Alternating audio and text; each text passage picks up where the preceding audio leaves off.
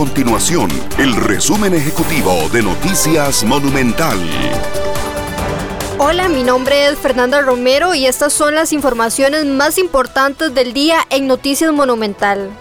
La Cruz Roja costarricense atendió 45 muertes violentas y ha concretado el traslado de 143 personas en condición delicada durante el operativo desarrollado para las vacaciones de fin y principio de año.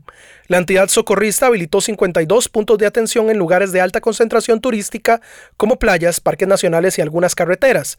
Cuentan con 700 vehículos que están completamente equipados para emergencias prehospitalarias.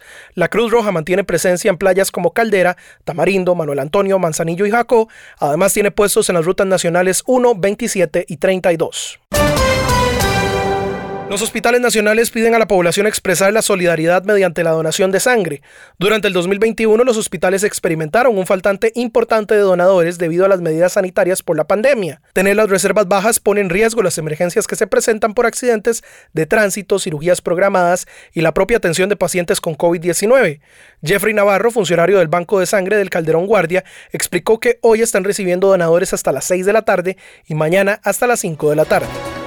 Estas y otras informaciones usted las puede encontrar en nuestro sitio web www.monumental.co.cr. Nuestro compromiso es mantener a Costa Rica informada.